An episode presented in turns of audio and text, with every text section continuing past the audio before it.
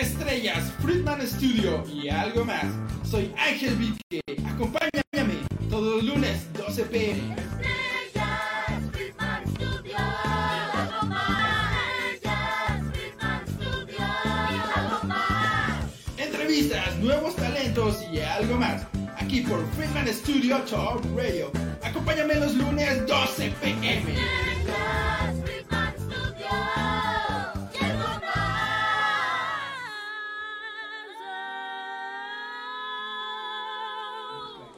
Hola, ¿qué tal? Muy buenas tardes a todas las personas que nos sintonizan a través de nuestra señal de FS Top Radio para Android y iOS. También un saludo a las personas que nos estarán viendo a través de YouTube y por supuesto también a través de Facebook.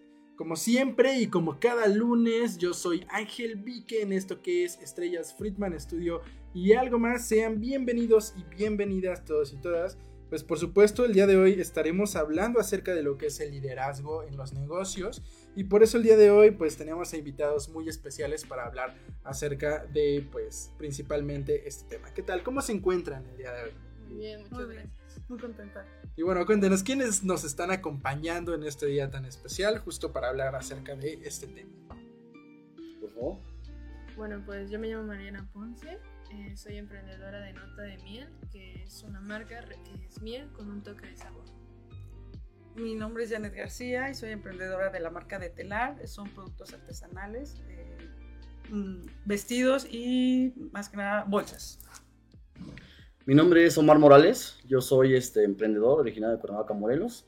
Eh, represento a mi negocio, se llama Del Moral Gourmet, es una empresa dedicada a los eventos sociales aquí en Cuernavaca, en todo el estado.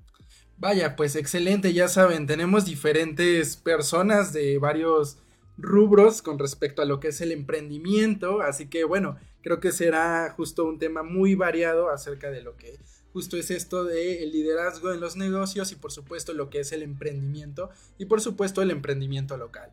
Eh, y bueno, cuéntenos eh, de qué van eh, pues sus diferentes emprendimientos. Ya nos comentaron un poco, pero pues por ejemplo, eh, ¿cómo fue que se originó la idea de, de hacerlo?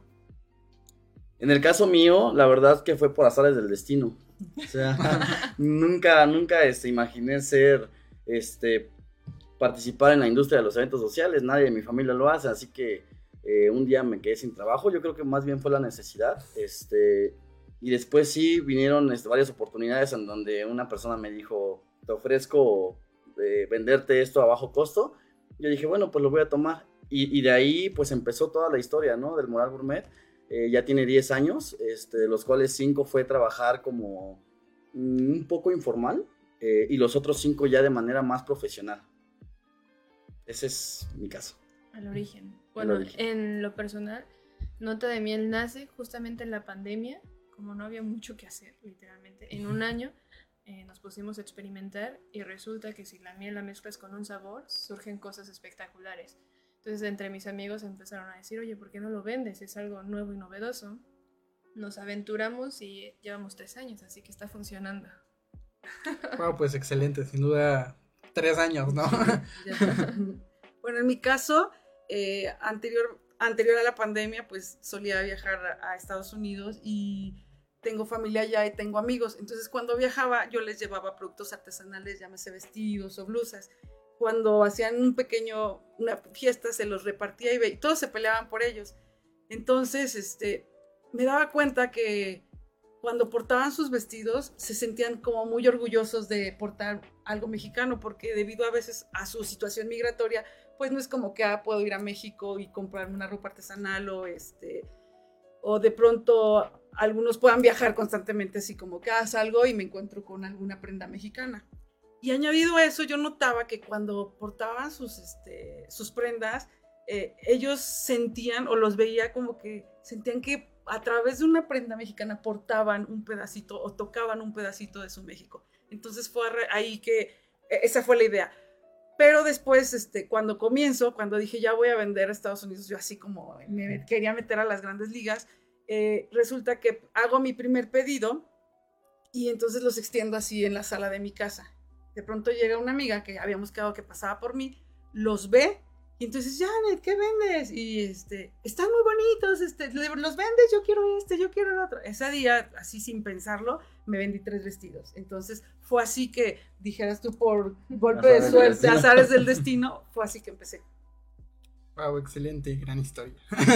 Sí. Y bueno, este, hablando un poco de esto, nos cuentan acerca de cómo ha sido, pues, llevar esto para ustedes desde que comenzó, pero además de eso, ¿cómo ha sido, cómo ustedes han llevado el crecimiento de sus emprendimientos? Pues bueno, no se preocupen, aquí estoy para respaldarlas. este, la verdad es que es difícil. Es, es muy difícil el caminar porque, por ejemplo, el emprendimiento siempre va en facetas, ¿no? Va, va, va, va por pasos, es como muy jerárquico, ¿no?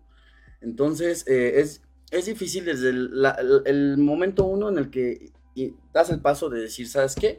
Voy a emprender, voy a hacer tal cosa. Porque a ciencia cierta no sabes si va a funcionar o no. Así tengas el mejor proyecto, tengas el mejor know-how, pero no lo sabes.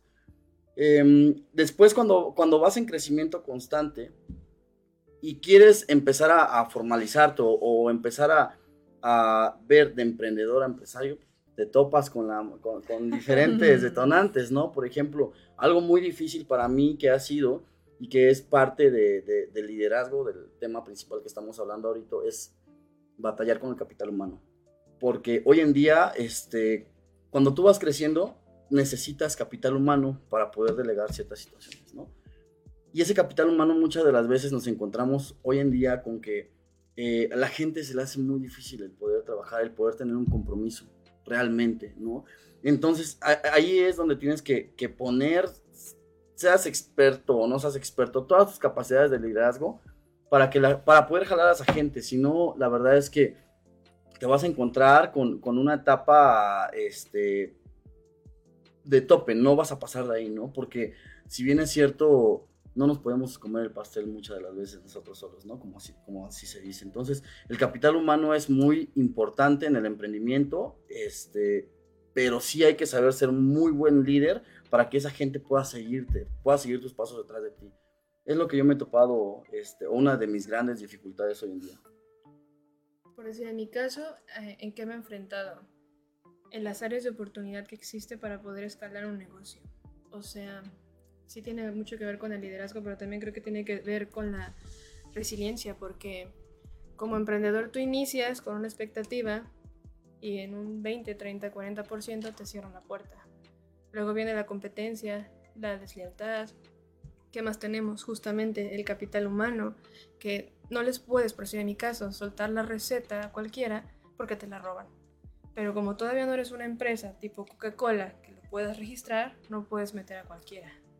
Entonces es todo un reto del emprendedor. Claro, el dinero es un tema. No todo el Exacto. mundo nos alcanza para capitalizar. Soñamos con emprender, entrar a Walmart al otro Sí. día. La realidad es que no alcanza al emprendedor, ¿no?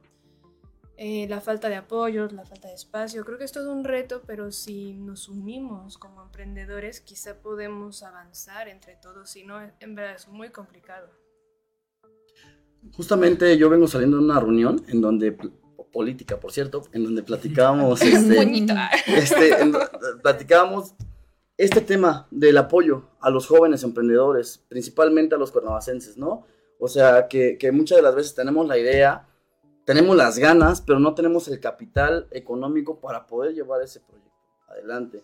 Y también este, es muy importante las capacitaciones, o sea, capacitarnos como líderes, como emprendedores, porque pues si no tenemos una buena capacitación no vamos a poder este, traer a nuestra gente. Y algo muy importante que tú decías, ¿qué, qué necesito, por ejemplo, en tu caso? No puedo soltar la receta a nadie porque te la roban, pero bien eh, nos falta mucho el tema, por ejemplo, de asesorías y apoyos legales para, para emprendedores. ¿Qué contratos necesito para mis colaboradores? Desde contrato de este, confidencialidad, por así decirlo, hasta contratos para miles de cosas más, ¿no? Entonces, muchas de las veces nos hace falta ese enfoque y ese aprendizaje como legal y en diferentes temas tenemos que ser unos todólogos, porque la verdad es que Sí. no nos podemos enfocar Si solamente quieres en que una se cosa. tú. Eco- exacto, Si sí. quieres E- que tú. economía, este, publicidad, marketing, eh, temas legales, o sea, porque contaduría, o sea, se, se, se, se vienen este, varios, varias ramas en las que nosotros tenemos que estar siempre al frente y al pie del cañón, como bien lo dicen, para poder estar al día. A mí en lo personal, eh, cuando inicié, yo sí me costó, yo sí tuve mis retos y estos fueron dos. El primero fui yo misma, porque me moría de miedo, ¿no? Yo voy por la vida inculcándole a mis hijos que el miedo no existe, que cuando ellos nacieron no había miedo. Y entonces de repente me analizo, yo dice, no, es que cuando yo nací estaba la repartición del miedo a todo lo que da, ¿no? Entonces quitarme el miedo ha sido, este, arriesgarme, ha sido un gran reto para mí. Eso, confiar en mí. Eh, en una ocasión hice una compra y me faltaba dinero para cubrir la nota. No, la, la compré, perdón, la compré. Pagué la nota. Entonces el, el artesano me dice, ¿sabe qué? Ya tengo su, este, ya tengo su, su paquete, pero ¿qué cree? Me acaban de llegar los vestidos del color que usted me pidió. Y entonces yo dije, ¿sabe qué? Espéreme, porque ya no tengo dinero. Y entonces ese artesano me dijo, no, ¿qué le parece si yo le pongo los vestidos y usted me los paga cuando pueda? Y entonces ahí es donde me daba cuenta, dije, bueno, como una persona que no conozco, que nunca le he visto, que vive a kilómetros de distancia, que en la vida la he visto, confía en mí, ¿por qué yo no habría de confiar en mí, no? De creer en mí. Entonces yo creo que el principal reto en lo personal este, ha sido ese, confiar en mí y yo creo que pasa a muchos, muchos, muchos este, emprendedores que, tienen apenas la intención de emprender, este, tienen miedo, tienen miedo de arriesgarse, de perder su, pequeño capital, de decir, lo voy a invertir y en el camino lo voy a perder porque no, tengo ni asesoría, porque este, me voy a aventar así como así. Entonces, en lo personal, a detelar, a, a mí, eh, eso- esos dos han sido mis retos. El miedo, quitarme el miedo y arriesgarme, creer en mí. Vaya, y bueno, eh, hablando un poco de eso ahora, digamos que en otros temas, eh, ¿cuál consideran que es la mayor fortaleza de su producto o servicio? La mayor fortaleza. Pues que actualmente los productos que ofrezco no existen en el mercado. Entonces es la mayor fortaleza, pero también la mayor debilidad. La fortaleza porque es nuevo, es innovador. La debilidad es que muchas personas dudan en quererlo probar. Entonces es todo un reto, pero te motiva, está padre. O sea, invitar a probar nuevos sabores. Yo creo que en nuestro caso mi mayor fortaleza dentro de lo que me dedico es la, la accesibilidad para todo. Es decir, si viene ahorita mismo eh, una persona que me diga, sabes que necesito un evento temático para tal cosa, no me cierro a eso, ¿no? Porque para mí es algo que me va a venir a, a, este, a abrir más puertas, como a innovar. Este, y eso, tener la apertura, al menos para mi industria. Bueno, para detelar, si me, si me enfoco a- al origen de mi negocio, te diría que eh, son productos únicos. Si los ves en Estados Unidos, son productos únicos. eh, son productos eh, que no los vas a encontrar en, en un mall o en un Ross. o- no, son productos que van a tener un punto de, de venta y que no los encuentras. Son únicos. Y bueno, justo ahorita eh, comentabas algo al respecto, ¿no? Sobre, pues, el emprendimiento por parte de los jóvenes. Eh, ¿Cómo consideran que pudiera ser, que se pueda hacer accesible, eh, pues, justo este tipo de recursos a los jóvenes para que comiencen sus emprendimientos? ¿Qué podemos hacer para apoyar a estos jóvenes que están comenzando a emprender? Bueno, yo les recomendaría que se acerquen a instituciones que les puedan apoyar. Las hay. En mi caso, por ejemplo, yo me acerqué al Tecnológico de Monterrey. El Tecnológico, y aquí el detalle es que mucha gente no lo sabe, pero el Tecnológico de Monterrey tiene un programa que impulsa a los emprendedores y que se llama Pymes SOS. Entonces yo soy una egresada de ahí, de- del programa, quiero aclarar, del programa. Este, y ahí yo entré por este, porque quería aprender a hacer mi tienda nube, porque quería tener la idea de cómo era hacerla, mi tienda virtual. Y de pronto me lle- llego con que, por los tiempos, tomé el, em- el taller de, em- de estrategias. Y entonces a mí me ayudó porque me, me orientó, porque sé para dónde voy, porque me guió. Y entonces yo creo que esa es una, de que la, la gente se acerque a instituciones donde te puedan asesorar, que no te avientes nada más así. Sí las hay y son gratis. Bueno, yo creo realmente que los jóvenes tienen un problema. Eh, como apenas van saliendo, el miedo, diría usted, se los come. El hecho de pensar, de pasar de la informalidad a la formalidad, que es la ventana para poder crecer, querer pagarle al SAT asusta, pero no hay otra manera de poder crecer. Entonces yo lo que siento que falta es información, capacitación de decir, no es imposible, realmente se puede. Quizá no todos estudian gestión de proyectos, no estudian administración, pero dirías tú, hay diversos cursos que encaminando a los jóvenes, que son el futuro, que es la realidad, se, se animen a emprender. Pero falta como esta ventana de comunicación de poderlo hacer accesible, porque Sí. yo he estado buscando jóvenes para un proyecto y no hay. Necesito 200, llevo 5. O sea, es una locura, en serio.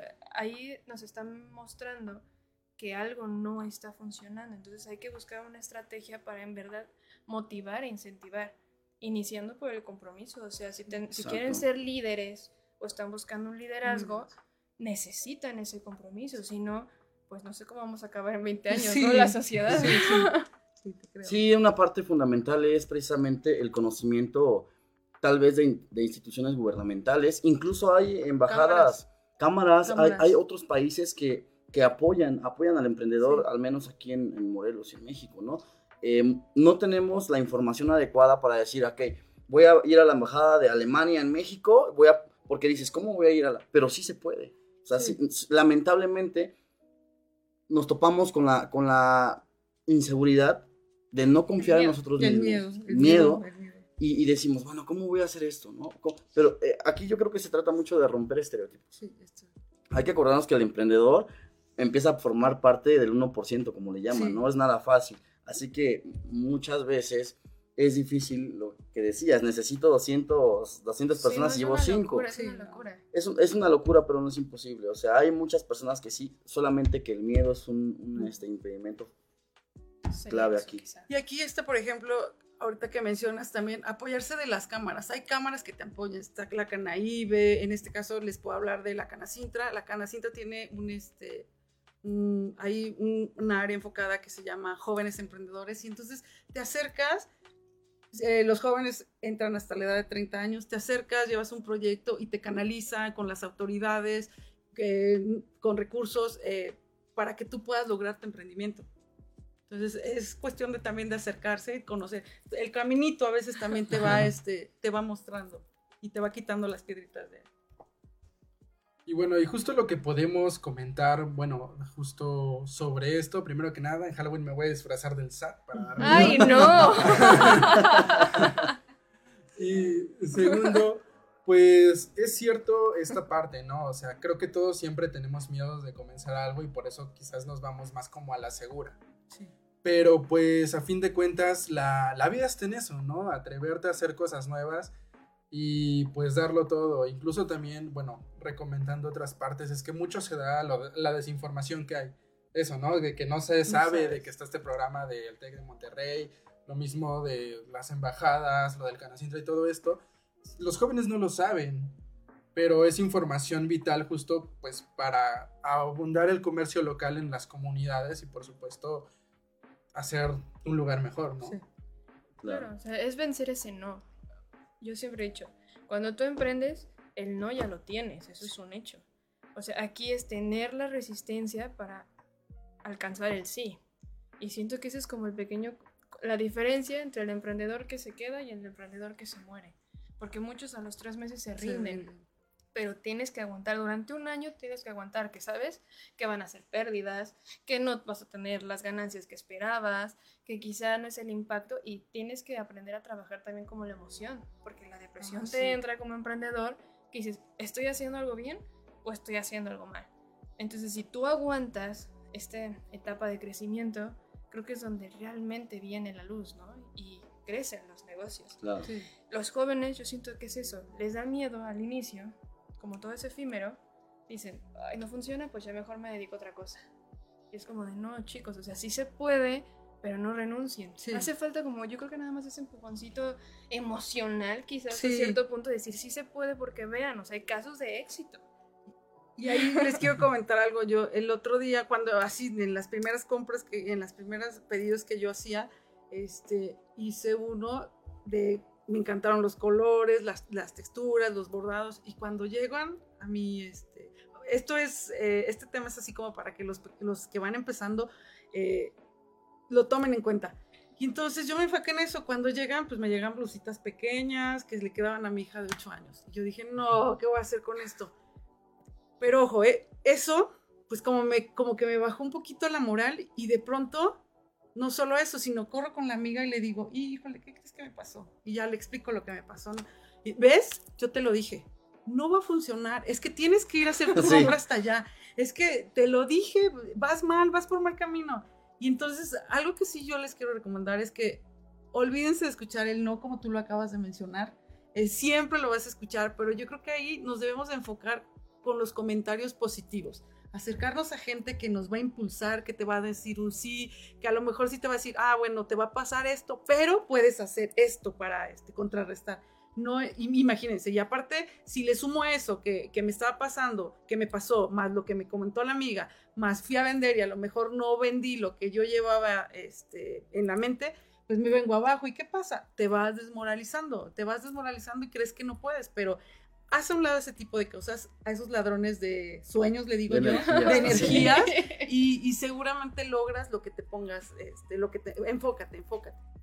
Yo creo que la perseverancia, ¿no? Sí, Dicen claro. que la el que persevera alcanza, ¿no? Entonces un emprendedor siempre tiene que estar consciente de, de- de que tiene que ser paciente, de que tiene que perseverar, de que tiene que enfocarse sobre todas las cosas y de saber cuál es mi meta, hasta dónde quiero llegar con esto. Así se me ponga todo el mundo en contra mía, incluso hasta la Si misma tú familia. crees en lo tuyo, en lo que estás Exacto, o sea, en lo, en lo personal hasta mi propia familia luego me decía, oye, ¿qué vas a hacer esto? Mi familia siempre trabajó en empresas, ¿no? Y así es como, ¿prefieres hacer esto a trabajar en fulanita de tal? Sí. o sea, No sé dónde lo he escuchado. Sí, no, no, sé dónde no. lo he escuchado. y esas son frustraciones que te creas y, y te mentalizas y dices, no lo voy a lograr. ¿no? No, pero ve tu costo de oportunidad también. Pero entonces cuando, Claro. cuando empiezas a, a caminar y sobre el camino te vas encontrando gente, como lo, lo son ustedes, como lo son, que nos aporten cosas buenas y que te Sí, digan, ¿sabes ah, qué? Pues ya te fue sí, bien, sí. pero- ya te fue mal, pero espérate, aguanta tantito, soporta. Y entonces te vas abriendo camino y vas viendo otras expectativas diferentes, dices, vas, vas viendo el progreso. Sí. Hay que recordar que el progreso no siempre te- tiene que ser este, económico. El progreso viene de las experiencias, de si te fue mal en algo que hiciste, en Es un pedido, es el aprendizaje que nadie más en ningún lugar vas a encontrar ni lo vas a pagar para que te enseñen lo que, lo que, lo que Claro. aprendiste de eso. Aunque haya sido Sí. malo, lo vas, a, lo vas a tomar, Sí. ¿no? Entonces sí tenemos que estar muy conscientes los emprendedores de eso. Inclusive el progreso nunca es lineal, ¿no? Nunca vas a ir para arriba, o sea, todo el Exacto. tiempo, sino es algo que va. Sí, bueno, pero exacto. para el emprendedor es así. Sí. Sí, sí, sí, es cierto. Sí, sí. A ver, vamos con un poco de comentarios rápidos. Nos dice eh, Jeremy Yacotay, qué bonito vestido. Ah, gracias, gracias. Está a la A venta, orden, está a la la venta, venta. Jeremy. Sí, por cierto. Arroba de telar, arroba de telar, guion ba- guion bajo, arroba de guion bajo telar. Y de Ramón Cabrera, felicitaciones a los emprendedores que arriesgan su capital y tiempo en áreas del desarrollo empresarial privado. Enhorabuena. Gracias. Muchas gracias. Y nos dice Jeremy Yacotay otra vez. Excelente encuentro de emprendedores. Ya me animé a poner mi marca. Ah, Jeremy, una sugerencia que voy a ser súper honesta. Si ya quieres hacer una marca antes, antes de que la Mm. saques a la venta, regístrala. Ah, sí. Porque el emprendedor, el primer reto yo creo que se encuentra es que tienes una super idea y cuando menos sientes, alguien más ya la registró. Sí. Gracias. Entonces, un muy buen consejo o mal consejo es antes de decir la idea, regístrala. Si funciona, que bueno, si no, la vendes. la O investigar si no ya existe algo igual, porque muchas, hay muchos casos que ha pasado. Claro, ¿no? O sea, que ya tienes un tiempo y resulta que alguien más ya la registró. Exacto. Entonces es reconstruir tu imagen, volver a la Todo. Todo el mercadotecnia, brand, sí. el brand. Y nos dice. Eh, más tips para cuidarse de los ladrones de energía. Piedrita protectora. Sí. Amuleto.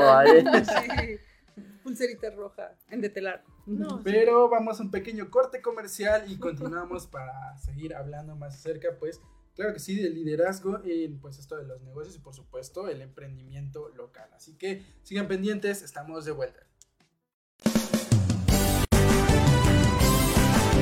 Friedman Studio, Academia de Canto Contemporáneo, Interpretación y Desarrollo Humano. ¡Lánzate ya! En Friedman Studio, tus sueños pueden convertirse en realidad si los deseas tanto como para ir tras ellos. No importa tu edad, rescata tu talento y brilla. En Friedman Studio nos especializamos en preparar y entrenar a verdaderos cantantes e intérpretes solistas desde nivel inicial hasta nivel profesional. Impartimos clases de lunes a sábado en sesiones personalizadas o abiertas en modo presencial o en línea, completamente en vivo. Friedman Studio apoya tu talento. Nuestros precios se adaptan a tu bolsillo de acuerdo a la modalidad y número de clases mensuales que tú elijas. Agenda tu clase muestra sin costo y conócenos. Nuestra metodología, entrenamiento y técnica vocal interpretativa se enfoca y adapta a todos los niveles y géneros musicales. Nuestras sesiones de clases son impartidas y supervisadas en atención personal por nuestro coach vocal interpretativo, entrenador transformacional y sensei David Friedman Giteras. Contáctanos al teléfono 777 310 2362 o al WhatsApp 777 142 8275. Búscanos en línea como Friedman Studio o visítanos en nuestras redes sociales. En Friedman Studio, prepárate y entrena como lo hacen las grandes estrellas. Vence tus miedos y fortalece tu seguridad. Tú, también puedes brillar. Ven a Friedman Studio. Crea tu propia historia, rescata tus sueños y haz que tu talento brille hoy.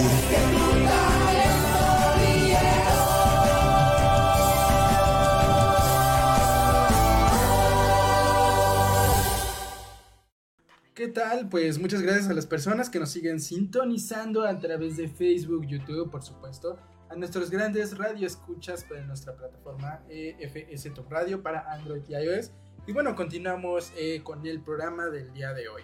Y bueno, una pregunta esencial. ¿Cómo fue que aprendieron a ser líderes? Sobre la marcha, primero que nada, cuando no tienes el conocimiento y vas empezando, nadie te dice cómo ser un líder.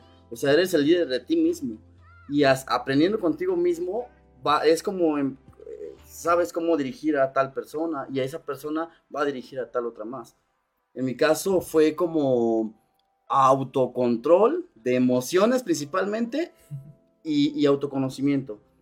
Todo lo que, lo que, lo que aprendía de, de fulanito, de sotanito, que yo veía que me hacía bien, lo tomaba para, para mí mismo. Y, y así en mi caminar, ya cuando en el paso del crecimiento que, que tenía un empleado, después otro, empecé a delegar responsabilidades y ahora sí, ella, esas personas me, me veían como, como el líder, ¿no? Entonces decían, ¿sabes qué? Si él hace esto es por algo, así que yo lo voy a implementar con los demás, ¿no? Entonces yo creo que en mi- en- muy a título personal así fue.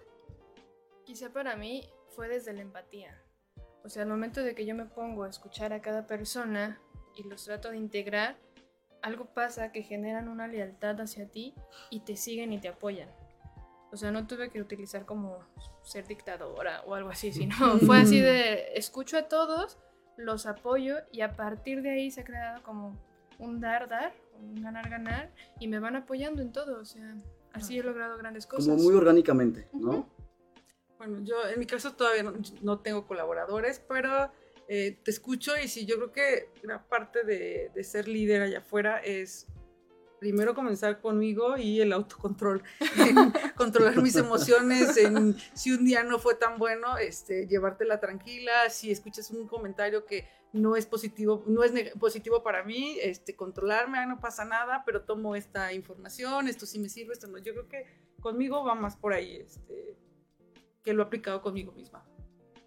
Y bueno, también sobre todo un aspecto muy importante. ¿Cuál es la diferencia entre un jefe y un líder? Pues que el jefe solamente puede ordenar, se la pasa ordenando, hace esto, hace lo otro, hace aquello.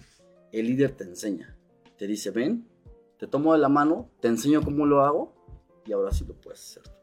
Yo creo que esa es una, una diferencia entre un jefe y un líder. O sea, el jefe siempre va a ser dictadores. Se hace lo que yo digo. Y el liderazgo, pues tenemos cuatro opciones, ¿no? Es, te dejo ser, quien tú quieras, pero sacamos la misma tarea. Correcto. Es el dejar ser. Tenemos el li- liderazgo democrático. Es bueno, cada uno tiene, pero sí se tiene que cumplir esta meta. Si no, no lo vamos a lograr. O el dictador que te dice, se va a hacer así, tal cual. O el otro que es el flexible. Cada quien dependiendo de la persona. O sea, me encantaría decir, todos trabajan igual. La verdad que no. También hay gente floja que hay que, obligarlo. No es que sea bueno o sea malo. Simplemente es encaminar de acuerdo a la personalidad para llegar y cumplir la meta final, que es donde todos tendríamos que estar enfocados. Bueno, yo creo que aquí en la parte de liderazgo y la de jefe, yo lo enfoco más conmigo en cuanto cuando hago mis compras o cuando le pido productos a un artesano, le digo, ah, quiero este, este y este, y de repente resulta que ya me manda la... Siempre les digo, mándeme una foto antes de que me vaya a enviar mis productos, y resulta que me puso verde fosforescente, y resulta que cosas así que, y de repente me, así como que me enganchaba y quería como que de pronto decir, no, pero esto no es lo que le pagué, ¿no? Entonces, esa parte del autocontrol y, ser un líder de- y decirle, ah, está bien, oiga señora, pero no tengo este color porque me pasó esto. Escucharle, yo creo que esa parte es parte de, de ser un buen líder, ¿no? Escucharle, eh, que me diga sus comentarios, por qué no me mandó, ser un poco empático, porque también cuando tienes gente a tu cargo, yo creo que la empatía es una, este, es una herramienta que te ayuda para el crecimiento de, y para el buen manejo de tu recurso. Entonces, yo creo que lo he enfocado ahí y este, pues sí me ha, me ha servido, ¿no? Escuchar a la gente y ser un poco empática con ella. Sí, o sea, separar. Los Sí. problemas de casa se quedan en casa. El Claro. trabajo es otra cosa y no desquitarnos con los Sí. que nos ayudan, porque Claro, luego, no. por un mal día, ya queremos linchar a la otra persona Sí. y él puede acabar peor, ¿no? Sí. Entonces, como, a ver, hay que aprender a separar. Una cosa es trabajo y otra cosa es un problema personal. No, y justamente lo que decías, ¿no? El saber escuchar, porque eh, enfocados en la pregunta, ¿qué es la- lo que marca la diferencia? Es esto, que, que un jefe es como una dictaduría, ¿no? Sí, Te ordena y te Hitler, dice, quiero este, así se va a hacer. pedí. Pero muchas veces, si sabemos escuchar y, y- y ha- hacemos una propuesta delante de nuestros colabora- colaboradores y nos dice un colaborador, oye, pero se puede hacer de esta otra manera, y el otro dice, oye, se puede también ir por esta ruta. Hay diferentes rutas críticas, se juntan y ya dices, acepto la decisión y nos vamos por, por esta otra. Entonces, Liderazgo flexible. ese es un liderazgo este, flexible eh, que marca la diferencia a, a un a jefe. ser un jefe. Y por supuesto, claro que en estas situaciones, eh, eh, hablando desde mi propia experiencia, pues es llevar justo esta parte de la comunicación, ¿no? También. Porque si expresas las cosas, tienes que saber cómo también aprender a expresar las cosas, porque puedes hacerlo de una manera, pero puede que las personas que digamos en cierto Lo sientan. aspecto, pues... a quienes sientan de otra. ajá, lo sientan de otra, ¿no? Entonces eso lleva como a discusiones, a peleas, a diversas situaciones. Y Sí, llevar una buena comunicación entre, pues justo el equipo de trabajo es lo que hace que se rinda mejor, ¿no? Todo Claro. esto. Sí, se debería de fomentar la comunicación asertiva. Exacto. O sea, es decir, yo entiendo, pero si yo entiendo que mi colaborador es muy sensible, no le puedo gritar porque aquí No. va a haber un problema. Entonces es tratar de mediar siempre la situación. La cordialidad yo creo que es la base de todo. Sí, o sea, el- ser cordiales y gentiles, exacto, el respeto, y todos enfocados a la misma meta. Yo creo que es la manera más sana de crecer o llevar cualquier negocio, Claro. cualquier proyecto, hasta personal de vida Sí. quizá. Y bueno, vamos con Jeremy Yacote, que nos dejó una buena pregunta. Eh, ¿En alguna ocasión quisieron tirar la toalla? Sí. Yo creo que muchas. Miles. A ver, tú cuenta, tú cuenta primero. No, sí, yo en lo personal miles de veces lo que lo he querido hacer. Pero cuando ya llevas cierta trayectoria, ciertos logros, ciertas metas cumplidas y, y- y te pones en esa, en esa línea en donde dices, a ver, ya cumplí esta meta, pero voy por la siguiente y voy por la siguiente. Cuando quiero tirar la toalla en esta meta y, y, y volteo a ver todo lo que se ha logrado y para dónde quiero ir, es cuando digo, no, me levanto y, y voy por esa, por, esa, por esa otra meta. Entonces, sí, la pregunta es sí. Sí, la, Sí. sí. Sí. sí. Claro, o sea, hagan de cuenta de mi experiencia en lo personal. eh, tengo otro emprendimiento. El primer año nada más vendimos una vaina. Una vaina de 40 pesos. Obvio que yo quería llorar porque yo decía, esto no es negocio, algo no está funcionando, algo no está bien. O sea, un año súper complicado porque también se generan gastos, también tenemos Sí. más cosas, ¿no? Hasta que yo dije, a ver, o me pongo a llorar o realmente busco una solución. Entonces me armé de valor y ahora le vendo a universidades increíbles en México, pero me costó un año de tocar puertas, recibir demasiados no, críticas dirías de por qué te Críticas. dedicas a esto si estudiaste otra cosa. Mm. O sea, es muy, es muy normal, los amigos te dicen, oye, Ah, ¿por qué si eres tal persona? Ajá. Recibir tu quincena. O sea, yo creo que la mayor resistencia es aguantar nuestra propia mente y no dejar que nuestra propia mente nos domine, porque si escuchamos a los demás, ya valió. O sea, el emprendedor se, se muere. Sí, yo eh, en mi experiencia, yo creo que han sido varias veces, pero tomemos en cuenta también, tomo en cuenta que tengo muy poco tiempo en el mercado, que mi idea sí era otra, mi idea era vender, eh, exportar los productos, pero estando aquí sí, de repente de- decía así como que al inicio, al inicio decía, uh, jule, no, ni siquiera tengo el dinero, ¿no? O sea, nada más con la idea, de, tenía la idea, pero dije, "Mm, ¿de qué, qué completo este? Y yo misma me, me desilusionaba, ¿no? Pero yo creo que plantearte las cosas y darle y decir, ah, bueno, este, me iba a comprar esto, pero bueno, voy a ahorrar para, eh, para, este, para mi objetivo, eh, me ha funcionado, porque de repente así como que no me enfocaba y decía, ah, bueno, ay, de aquí a qué lo hago y este y seguía comprando y seguía gastando y entonces no, ya no eres- hasta que un día dije, no, a ver, vas para acá y entonces trabájale para esto. Entonces, pero sí hubo ya como dos, tres veces que digo, ay, no, no, no, esto no se me da, ay, no, no, esto no funciona. Pero como dices, es manejar tu mente, manejar tu, porque Sí, si no, el emprendedor se muere tan solo en el intento. Exacto. Ujú. Hay que recordar que cuando uno emprende, em, es como un sueño, ¿no? Todo inicia como un sueño. Sí. Y tú eres el único que puede decidir hasta dónde va a terminar ese sueño. Exacto. Entonces, yo creo que son palabras tan fuertes como para decir, hasta aquí quiero llegar, o quiero seguir y quiero cumplir con las metas que tengo. Algo súper curioso que a mí en lo personal me marcó y yo siempre lo comparto es que yo escucho la historia de Walt Disney, como él siempre lo rechazaron. Y él escribió una carta y dijo que nunca se les olvide que todo inició con un ratón.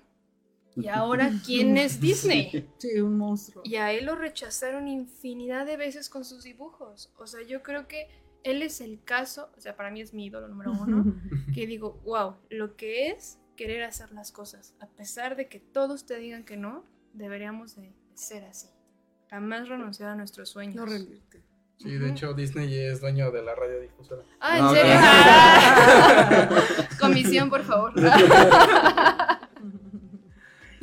Y bueno, eh, también hablando un poco, bueno, acerca de esto, ¿cómo consideran que su emprendimiento cambia las vidas? ¿Cómo cambian las vidas? Bueno, bueno, te, te puedo contestar. Yo, yo lo he notado, lo he visto, porque eh, en- cuando inicié, le, pregunta, le decía a mis amigas, oye, es que vendo ropa artesanal, ¿eh? Y me decían, uy, no, gracias, ¿sabes qué? Es que no me quiero ver folclórica, yo con esa ropa me veo folclórica, ¿no? O de repente le decía, oye, este, ¿sabes qué? Es que te vendo ropa artesanal, cuando quieras, sígueme mi cuenta. Ay, no, gracias, ¿sabes qué? Es que a mí no me gusta porque yo ya me siento bien, bien señora, ¿no? Y entonces, cuando escuchaba esos men- comentarios, pues no eran así como que, ay, guay, es co- como, ay, guau, wow, cómo me alienta, ¿no? Pero entonces me enfoqué y dije, ah, bueno, lo- ¿qué quiero yo? Que con la ropa que yo venda la gente se sienta jovial, se sienta este, fresca, que te lo puedas llevar a Acapulco, que digas, ay, me, me siento, este vestido, que te lo puedas llevar a una boda y que regreses contenta. Entonces, yo sí he visto ese tipo de cosas en la gente a la que le, este, la gente que me compra. De hecho, ya he visto que tengo como ya clientes cautivos y eso aún así me, me llena, me enorgullece mucho. Pero sí he visto yo que, que cambia a la gente la perspectiva de decir, este, bueno, eh, porta un vestido, pero no significa que le tengas que poner los aretes artesanales, los zapatos artesanales. No, cámbialo, ¿no? Y entonces sí ha cambiado la, la perspectiva de la gente que, este, que no los usaba y que ahora ya los usa. Por decir, en mi caso, como es un producto natural, me siento feliz que las personas realmente puedan probar algo nuevo, pero 100% natural. Entonces estoy contribuyendo a, su salud, realmente. Entonces eso sería la nota de miel. Pues en lo particular, em, voy a hablar de, de otro tema de emprendimiento que tengo para contestar tu pregunta. Este, tengo ahí unos temas en el ámbito restaurantero Y yo creo que es eh, tanto en el restaurantero como en, en- en el- en el evento de boda, en el emprendimiento de bodas, es la experiencia. La experiencia que le puedas, que le puedas ofrecer a tu cliente. Ya no es el, el servicio como tal, es una experiencia, ¿no? Entonces, en cualquiera de las dos este, facetas, es como irte a casar, que te digan, ¿sabes qué? Quiero que me hagas mi boda en Acapulco, por ejemplo, ¿no? Llevamos tus vestidos, ¿no? Para toda la... No, digo, así se tiene que trabajar. Y este, y que, y que digas, bueno, wow, hice mi boda con esta persona, pero me, me, la experiencia con mis invitados, la experiencia con mis familiares fue Sí. tanto gastronómica como del lugar, del venue, este, el montaje. Es una serie de cosas que, que- que hacen de tu, de tu evento algo mágico. Entonces, esa experiencia como tal es la que marca la diferencia. Eh, vamos con un pequeño comentario rápido. Nos dice Adriana Carranza. Muchas felicidades por ser un ejemplo de presencia, persistencia y esfuerzo para alcanzar metas a pesar de las diversidades. Saludos y el mejor éxito para todos. Excelente programa. Gracias. nos comenta otra vez eh, Jeremy Yacote nos dice uh, cuando se tiene ah, cuando se tiene éxito en tu empresa cómo hacerle para no dejarse llevar por el ego y eh, a veces eso nos hace perder los pies en la tierra y mucho capital de la empresa Bueno, pues realmente cuando se tiene un negocio siempre hay que tener los pies en la tierra, porque yo creo que la humildad es lo que más vende. O sea, puedes ser multimillonario, pero no por eso tienes que ser presumido. Entonces yo siempre he creído que las personas que realmente tienen no lo presumen. Hay que ser empáticos y apoyarnos entre todos, porque si tú me apoyas, uno me apoya, pues yo te apoyo y así se hace, se crece en conjunto. Sí. Pero si yo volteo y te veo menos, yo creo que aquí hay un tema turbio, ¿no? Yo no lo De recomendaría que lo hicieran, ajá. Porque al final todos nos tenemos que ayudar a todos. Claro. Somos una. Yo creo que siempre hay que recordar el inicio. El inicio es muy importante. O sea, tu inicio te marca cuando vienes de ceros. Este, hablando, yo creo que de la mayoría de nuestros casos. El ego siempre va a llegar a las personas. Es inevitable muchas de las veces. Y aquí entramos en el tema de autocontrol, de autoconocimiento. ¿Hasta dónde me puedo dejar llevar? Estamos de acuerdo que un, crecimiento y un em- emprendimiento es para mejo- mejorar nuestra vida económica. Y la economía trae muchas cosas buenas a nuestra vida, ¿no? Cuando llega el ego a tu vida y, pierdes el, el piso, que dudo mucho que a, a personas no nos pase, hablo, a mí me ha pasado, te llega una sacudida y una agarrada de orejas que dice, a ver, tú vienes de aquí y tienes que, no tienes que olvidar de dónde vienes, ¿no? Claro. Entonces empiezan a pasarte situaciones diversas en- hasta en tu vida personal, no nada más en el negocio. Ya te afecta de manera personal. Y cuando te, vienen esta serie de afectaciones, si tú eres inteligente y, y- y retornas a lo que debe de ser, vas a seguir creciendo y es un proceso. Pero muchas personas o muchos emprendedores o muchos empres- empresarios pueden llegar a quebrar tan solo por dejarse llevar por su ego. Porque viven en un plano terrenal, pues muy falso, ¿no? Entonces... O sea, hay que pensar que la vida es un círculo siempre. Un día estamos arriba, otro día estamos abajo. Claro. Pero si yo me quedo arriba de un ladrillo y te veo menos, No. alguien va a llegar y te va a patear ese ladrillo. Eso es un hecho. Entonces yo creo que lo más sano siempre es decir, somos iguales. eh, o- Emprendemos, ¿por qué? Por necesidad. Yo Claro. creo que, al menos de que sea hija de Slim, que no lo soy, no, ya tendría la vida resuelta. Pero si no, todos venimos, somos como clase media, ¿no? Que vamos buscando una oportunidad. O sea, no hay por qué ver menos al que está al lado. Es más, ni aunque sea más abajo o más no, arriba. no. O sea, no, no tiene que haber esta distinción. Al final somos personas coexistiendo en un espacio. Entonces yo creo que lo más sano es me apoyas, te apoyo, nos apoyamos, crecemos y todos ganamos al final del día. No, no sé, ¿qué piensas? Pues yo estoy de acuerdo contigo, yo creo que nunca hay que olvidar de dónde venimos, es nuestro origen y no sé, tengo en la mente, tengo la idea de que ser sencillo y ser humilde, esto me lo, dica- me lo- nos lo dice siempre un amigo nuestro que se llama Liñán, que se apellida Liñán, y siempre dice, el ser humilde, el ser sencillo siempre te va a abrir las puertas, entonces si no quieres caerte de tu pedestal, si no, este, pues si quieres caer, como que dice, la vida siempre está en un círculo, a veces estás arriba, abajo, entonces si no te quieres caer de donde estás o caerte y no saber ni cómo lo vas a hacer, este, ser humilde, ser sencillo y es lo que te va a abrir siempre las puertas. Claro. Sí, bueno, pues sobre todo es eso, digo, a todos nos llega en algún punto, ¿no? O sea, esa parte del ego que, que nos marca de, oh, Que te controla, ¿no? que te controla y no controlas. Pero pues es esa parte, siempre tienes que saber a dónde vienes y por qué haces las cosas, ¿no? Lo mismo, o sea, en un punto, ok, ya es como de, ah, no, ya logré esto, ¿no? Un ejemplo, ya logré vender para Walmart, ¿no? O algo así, como de, ah, ya me voy, no, shh, mi camioneta, pero es como ese punto, o sea, no perder, no subirte al ladrillo y recordar realmente por qué estás haciendo las cosas. Claro, o sea, todos al final, siempre de donde estamos queremos mejorar. Porque si no, siento que como humanidad nos matamos. Siempre hay que tratar de, de esforzarnos Innovar. y de mejorar. Todos deberíamos de estar. Pero uno, o sea, la envidia no tendría que existir. O sea, si te compras un carro, yo no tendría por qué decir, ah, pero ¿por qué tienes carro? Y te voy a tratar mal. Es como, qué bueno. Me, me da gusto que tengas un carro. Ayúdame. ¿Cómo le hiciste para? Y no decir, ah, pero no te voy a dar mi fórmula, ¿eh? Porque a mí me costó. O sea, a- ahí es donde dices, a Sí.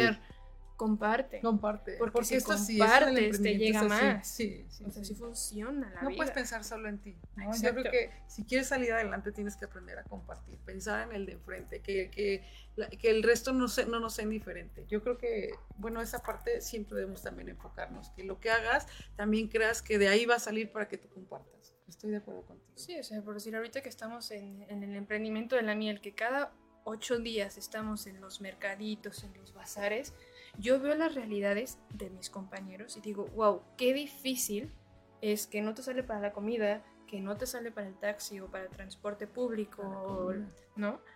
Y veo que a veces no hay empatía por parte de los externos y digo, esto me preocupa, porque dirías tú, está arriba de un ladrillo, que al final el ladrillo lo van a quitar. Y mientras no estás viendo, no, no estamos creciendo en conjunto. Entonces, sí o sí, yo soy de la idea que como emprendedores tenemos que ayudarnos y hacer uso de todas las instituciones que están para crecer, porque es economía, o sea, Sí. tenemos que generar más empleos. La realidad es que está padre buscar un, empleo, sí. pero ya son contratos de tres meses, ya no hay seguros, ya no hay prestaciones, sea, el absorbe todo futuro, el día. el futuro es emprender para todos. Es emprendes o a los tres meses te corren. No soy spoiler, pero la realidad es esa. Sí. Entonces sí hay que ayudarnos. Claro. Y bueno, eh, de igual forma, hablando un poco acerca de, del ego, para dejarlo de lado, eh, eh, ¿cuáles han sido los errores que han cometido en su emprendimiento? No sé. Ustedes digan, ay sí, la neta, la cagué. Errores. No, este, no formalizar desde un principio. Porque em, han llegado a, a, este, oportunidades a, a mi negocio muy grandes en donde me, me- me ha delimitado el no tener la documentación adecuada para poder agarrar ese Este, ese ha sido uno de mis mayores errores. El mío fue mm, no haber registrado mi marca. O sea, yo lancé mi proyecto, no registré la marca, alguien vio una oportunidad y me la clonó. O sea, ahí fue cuando dije, esto es una broma, no me puede estar pasando. Y tuve que volver a nacer cuando ya llevaba un año de experiencia.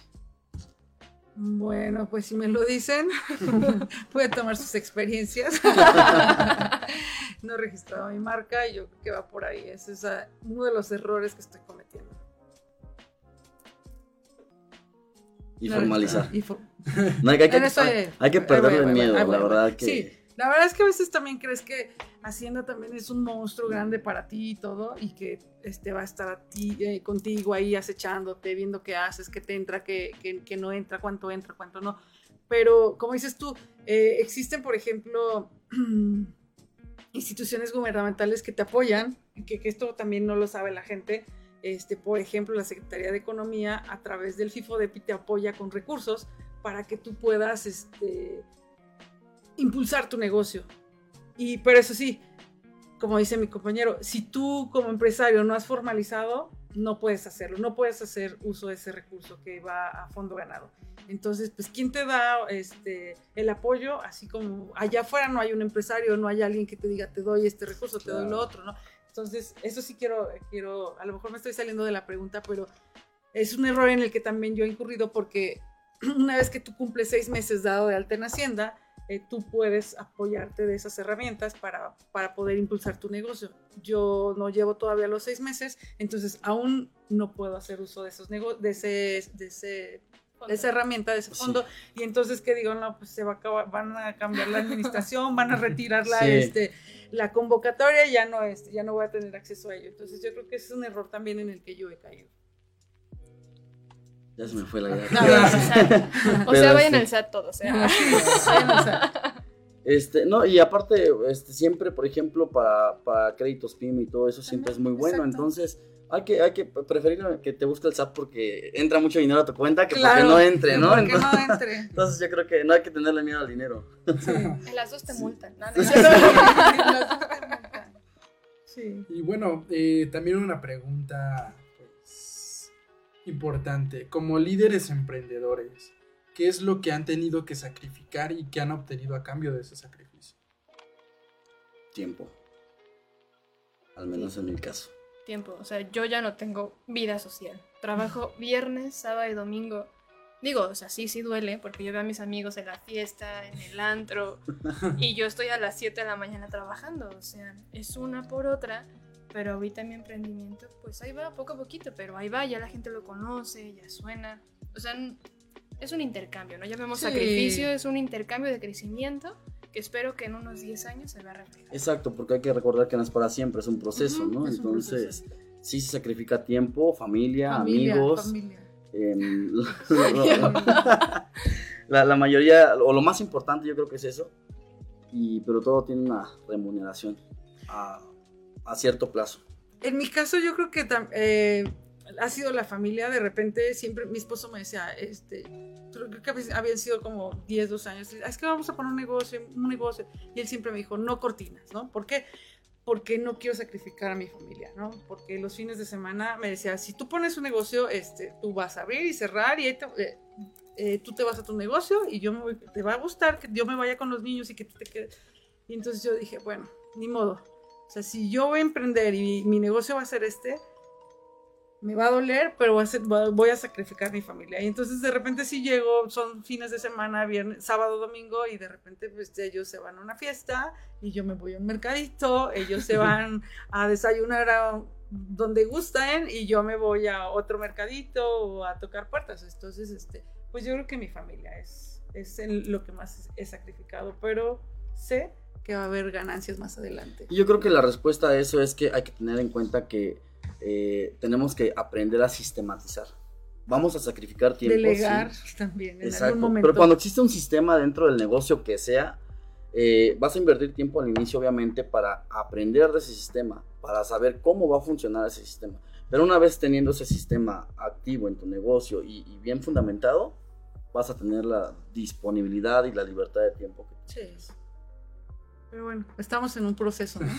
Exacto. Y sobre todo eso, es, es, el, es el proceso. el proceso. Eh, y, y bueno, eh, también hablando un poco eh, acerca de... pues, perdón, es que tenía la pregunta por aquí. Eh,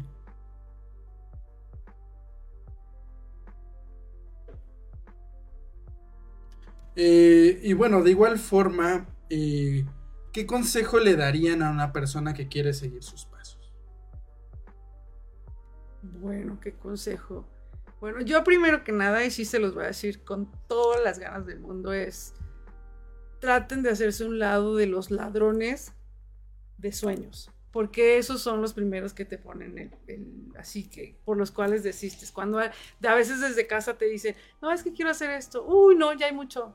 No, o sea, sí, o sea, pero no saben que a lo mejor tú traes tu diferenciador, que tú traes un plus, que tú traes otra idea, ¿no? Entonces, este, yo sí, esa, esa parte sí se las quiero dejar claro, que hagan este caso omiso de esos, de esos, este, de esos no, de esos ladrones, y que se acerquen a gente experta, que hay gente experta, como les mencioné, que a veces no sabemos, este, hay apoyos gratis que, que te van a orientar, que te van a guiar, y que ahí si tú llegas con tu idea y ven que de plano no, pues sí te van a decir, mira, no por esto, por esto y por esto, pero te van a fundamentar pero este, esa es una. La otra, eh, crean en sí mismos. Si ustedes traen una idea, que crean en ustedes, que crean que lo van a lograr, que trabajen por su objetivo, que definan bien su objetivo.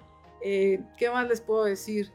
Eh, algo sí también muy importante, que en lo personal sí no, no, no hacía yo, pero que sepan separar sus finanzas personales de sus finanzas este, empresariales, de su, de su emprendimiento, porque ay, cuando te llega dinero y lo revuelves a tu monedero y dices, ay, este, ay, en la mañana no tenía, pero ya tengo mil y eh, me voy a comprar esto y necesito esto. No, espérate, o sea, esto es del negocio, esto es de tu emprendimiento y esto no tenías nada, pues sigues sin tener nada, amiga, en tu monedero. Es tu emprendimiento, ¿no? O sea, tienes que verlo como un bebé que tienes que cuidarlo celosamente, ¿no? Bueno, eso, ¿y qué más les diría yo? Pues sobre todo eso, quítense los miedos, piensen, como les digo yo, este, el miedo es una limitante que vamos a tener siempre en la cabeza, generada por nosotros mismos. Arriesguense, arriesguense y este, no quiten el dedo del renglón. Eso es lo que yo les podría este, recomendar si van a emprender y si ya están emprendiendo. Eso, esos serían mis, mis consejos. Bueno, a mí una vez me dieron un consejo que ahora lo entiendo. Que me decían, tú puedes querer demasiado a tu proyecto. Ejemplo, miel sabor cajeta, ¿no? Esa era mi idea. Me dice, pero siempre escucha al que te va a comprar, porque él va a determinar qué es lo que vas- te va a comprar al final del día. Dice, tú puedes amar la miel de cajeta y hacer todo para que la miel de cajeta funcione, pero ¿qué crees? La que más se vende es la miel de avellana. Entonces yo tuve que no renunciar, pero entendí que el mercado es este con el área de oportunidad que yo tenía. Entonces siempre hay que escuchar al consumidor. Que muchas veces es ahí como una pequeña disyuntiva Sí, de no, yo ya fuerzas quiero que sea esto. Sí, pero él quiere eso. Y al final es un negocio. Entonces, sí es escucharlos y también entender, ya que nos dicen que quieren, cómo lo quieren comprar. Entonces, estar abiertos a la apertura de que quizá ahora la innovación es comprar en línea, buscar esos caminos para abrirnos nuevas oportunidades, siempre y cuando estudiar muy bien al target que vamos dirigidos. Ese sería mi mayor consejo, o sea, no nada más que sea vender por vender, sino que sea una venta dirigida para que funcione y tenga un crecimiento más rápido o exponencial. No lo sé. Conoce a tu mercado. Conoce tu mercado.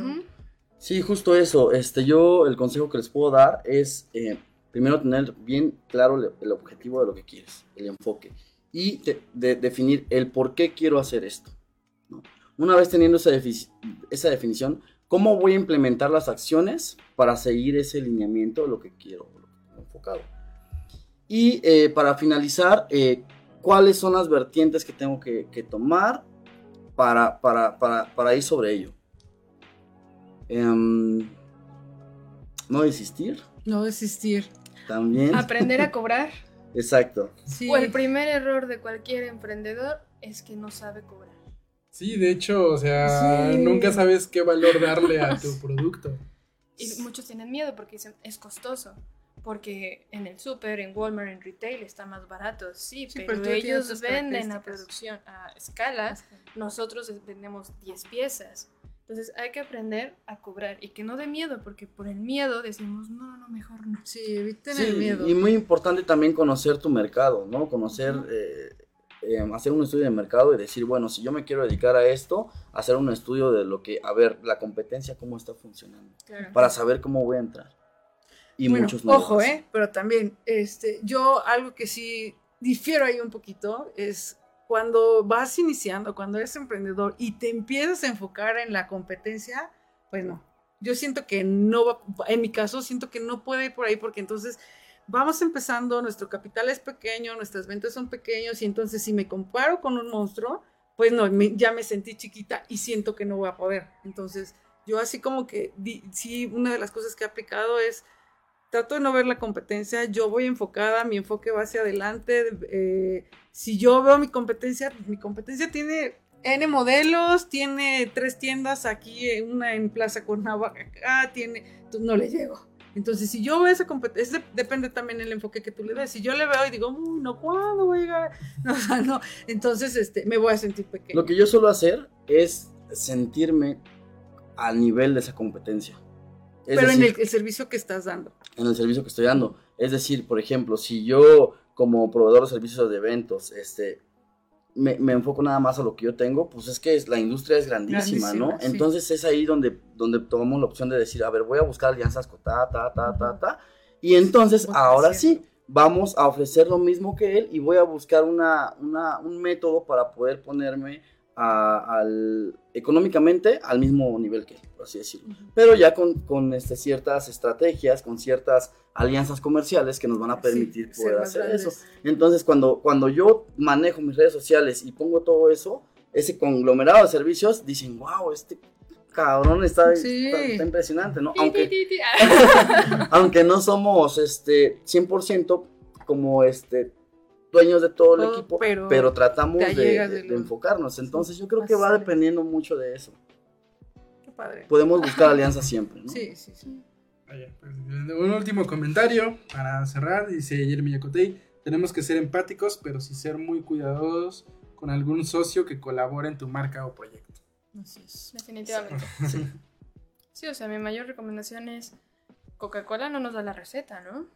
Entonces no es ser celosos, pero también valorar nuestro trabajo y nuestro esfuerzo. O sea, no le vas a decir tu fórmula tal cual que te ha llevado a posicionarte o al éxito como regalo, sino porque... Te puedo dar herramientas, ¿no? Exacto, o sea, no le vas a decir mi proceso de tejido es este, porque a veces la envidia es real, la, vi- la envidia existe, la deslealtad, entonces no es ser celosos, pero sí precavidos, Precavido. diría yo. Sí, sí, sí, sí. Ajá. Y bueno, y ahora sí para finalizar, porque ya se nos fue el programa el día de hoy, ¿cómo podemos encontrarlos en redes sociales? Bueno, en- estoy en Instagram como de telar, así de e-telart, con terminación art de arte.